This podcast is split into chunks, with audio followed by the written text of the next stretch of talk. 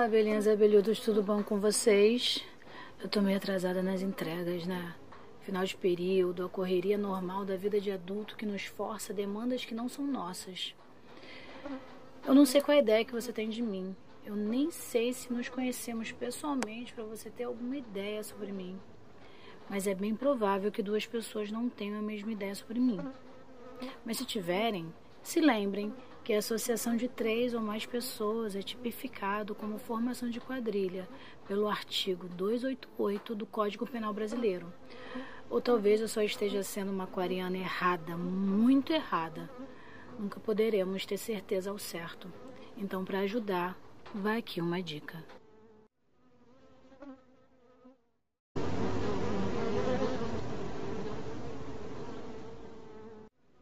É que eu não sou boazinha, sabe? Não sou meiguinha, não sou dócil, entendeu? Eu sinto olhos monumentais, eu tenho pavio curto. Eu tenho que fazer um, um esforço tremendo para não pular no pescoço das pessoas no meio da rua e não esganar metade da humanidade.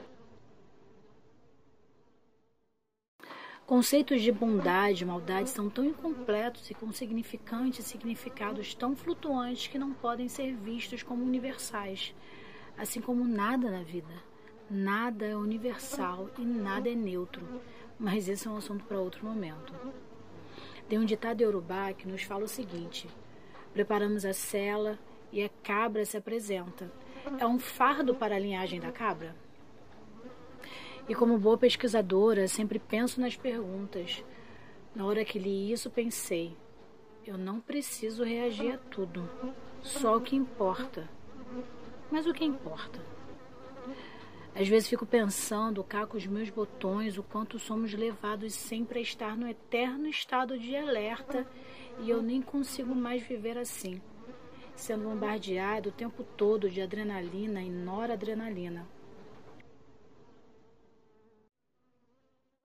Apesar de respeitar a vantagem evolutiva que isso deve ter sido para os meus ancestrais, vivendo num ambiente hostil, sem analgésicos, geladeira e controle remoto. Eles tinham que reagir mesmo, afinal, o camarão que dorme, a onda leva, mas eu gostaria de falar de camarão e Wagner Moura em outro momento, tá bom? Aqui vale um dos meus famosos adendos que me são tão particulares. Na Dove, tem toda uma análise especial sobre essa perspectiva evolutiva. Vocês poderiam se apropriar dela. Se das perguntas que sempre faço, pois tenho cá comigo mais perguntas que respostas, numa curiosidade tamanha, reflito se o mais importante é se controlar e não reagir a tudo ou como reagir, ou um tênue equilíbrio entre os dois o famoso quem me conhece sabe. Se eu quiser fumar, eu fumo. Se eu quiser beber, eu bebo. Eu pago tudo que eu consumo com suor de meu emprego. Confusão eu não arrumo, mas também não peço arrego. Essa música desse filho de Ogum, que é quem traz a lição de hoje, ouço duas grandes verdades sobre mim. A primeira, o que eu não entrego falando, eu entrego na expressão. Afinal, mel é doce, mas também é bom para tosse. Mas eu não gosto de ser injusta. Podem me acusar de ter sido exagerada, mas nunca injusta. Contudo, essa é a segunda verdade sobre mim.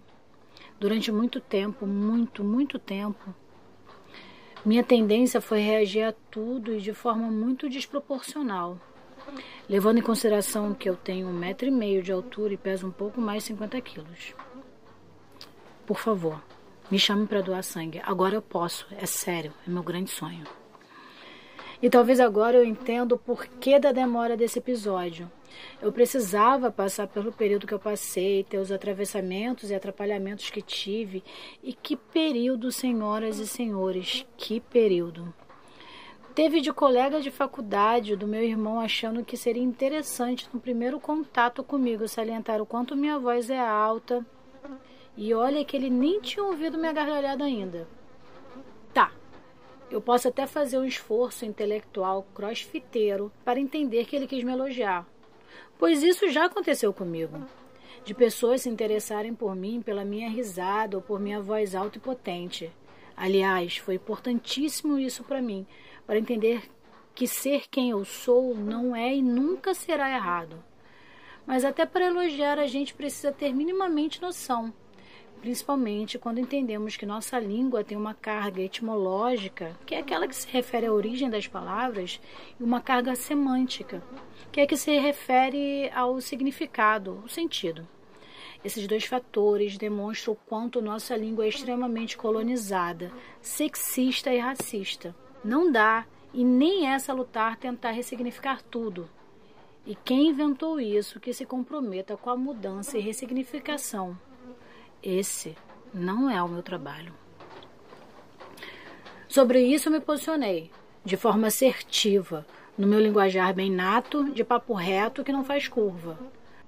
Nas outras tretas estava meio errada, ou meio certa, dependendo do que eu quero reforçar e pelo menos em uma errada, por resvalo, o que me faz lembrar de um episódio específico. Um dia, um amigo mandou mensagem meio que desesperado porque rolou uma treta no seu ex-ebé, um terreiro que ele frequentava. Os detalhes não importam muito, até mesmo porque eu não lembro, mas sei que na hora me lembrei do Itan de Ogum e se você não sabe o que são itãs, são histórias, mas como bem me disse um babalorixá um dia, se a gente não trouxer para nossa vida e espelhar isso no nosso cotidiano, não passam de histórias. E as contamos para serem mais. Em África, contamos histórias para fazer o medo dormir. E Ogum, através da história que conta o seu retorno da guerra, nos diz o seguinte: Ogum era o rei de Irê Oni Ire, Ogum Ire. Conta-se que, tendo partido para a guerra, Ogum retornou a Ire depois de muito tempo. Chegou num dia em que se realizava um ritual sagrado que exigia a guarda total do silêncio. Ninguém podia falar com ninguém, ninguém podia dirigir o olhar para ninguém.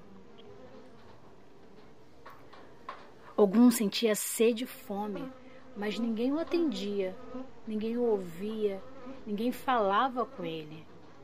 Ogum pensou que não havia sido reconhecido. Logo ele, o rei de Irê, e se sentiu desrespeitado. E com a espada em punho, Ogum pôs-se a destruir a tudo e a todos. Cortou a cabeça dos seus sustos, lavando-se com sangue. Ogum estava vingado. Mas então a cerimônia religiosa terminou e com ela a imposição do silêncio foi suspensa. E mais do que imediatamente, o filho de Ogum, acompanhado por um grupo de súditos e ilustres homens confortavelmente salvos da matança, veio à procura do pai, lhe rendendo as homenagens devidas ao rei, o grande guerreiro Ogum.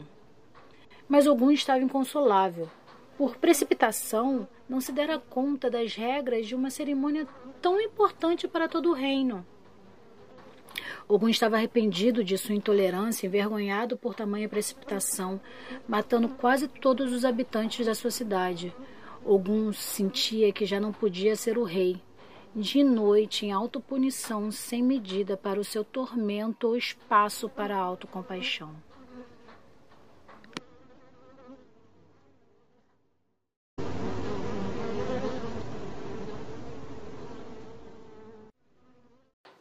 E só até aqui eu teria tanta coisa para falar sobre Ogum. A primeira seria: quem tem medo vive pela metade. Poderia falar sobre tática estratégia, sobre conhecer todas as regras e quebrá-las uma a uma, sobre como Ogum foi extremamente generoso com Orixá Oko Oxóssi e até mesmo como numa guerra o elo mais fraco não são os ilustres que estão confortavelmente salvos mas deixa para o próximo. Mas queria falar do conselho que naquele momento saiu da minha boca. A importância de saber a hora de empunhar a espada e a hora de dançar com ela junto ao coração, mas sem nunca abandonar nossas ferramentas de batalha. Não vou e definitivamente nem combina comigo a elaboração de um discurso pacifista de faz de conta. Eu sei bem o que é viver numa lógica que é necessário sempre se estar a postos e o quanto isso é desgastante. E se você não se lembra de nenhuma situação que se encaixe nisso, você deve ser abarcado por inúmeros privilégios e nem se dá conta. Ogum era rei. Ogum é rei. Sempre foi e sempre será. Isso não faz ele ter menos responsabilidade por seus atos. Muito menos sua raiva ou sua boa intenção podem ser usados como desculpa para justificar suas ações. Aliás, de boa intenção o inferno está cheio. Não que eu acredite em inferno, e muito menos acredite em boa intenção. E foi exatamente o que eu falei na ligação para aquele amigo que já esperava um longo sermão, mas recebeu um colo para descansar. Eu fiz o possível para apaziguar a situação. Por que eu faço isso? Porque eu sei o que é estar perdida, precisando de uma palavra amiga. E mesmo que eu não tenha tido, se eu posso dar, eu darei. E isso é o que eu sou.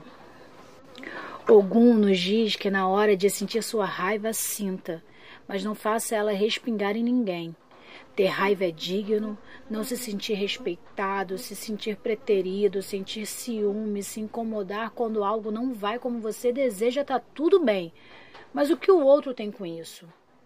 Absolutamente ninguém tem responsabilidade ou culpa sobre como você se sente, assim como não é sua responsabilidade ou culpa como o outro se sente mas isso não te exime de ter responsabilidade sobre como você age. Dentro da tradição iorubá, existe algo chamado Iwapelé, que pode ser traduzido como caráter, mas sem todo o peso semântico eurocêntrico. Caráter aqui se relaciona com a sua conduta, suas palavras, suas escolhas, suas companhias. E isso é de total responsa sua, mas caso queira se sentir menos pressionado, teoria também é muito importante. Mas até isso não te desresponsabiliza. Enfim, vamos conversar sobre isso depois? Ogum nos diz, quando for usar o Mariô, você precisa ter consciência de que Mariô também é coroa. E coroa é na cabeça. Ser feliz é melhor que ser rei. E um rei feliz é um rei melhor e sem medidas para seu tormento, ou espaço para autocompaixão. Ogum foi para a montanha mais alta de Irê, enfiou sua espada no chão e no mesmo segundo a terra se abriu e ele foi tragado solo abaixo. Ogum estava no Orum, o céu dos deuses. Não era mais humano, tornara-se um orixá. Até o maior guerreiro sabe a hora de enfiar a espada na terra e descansar.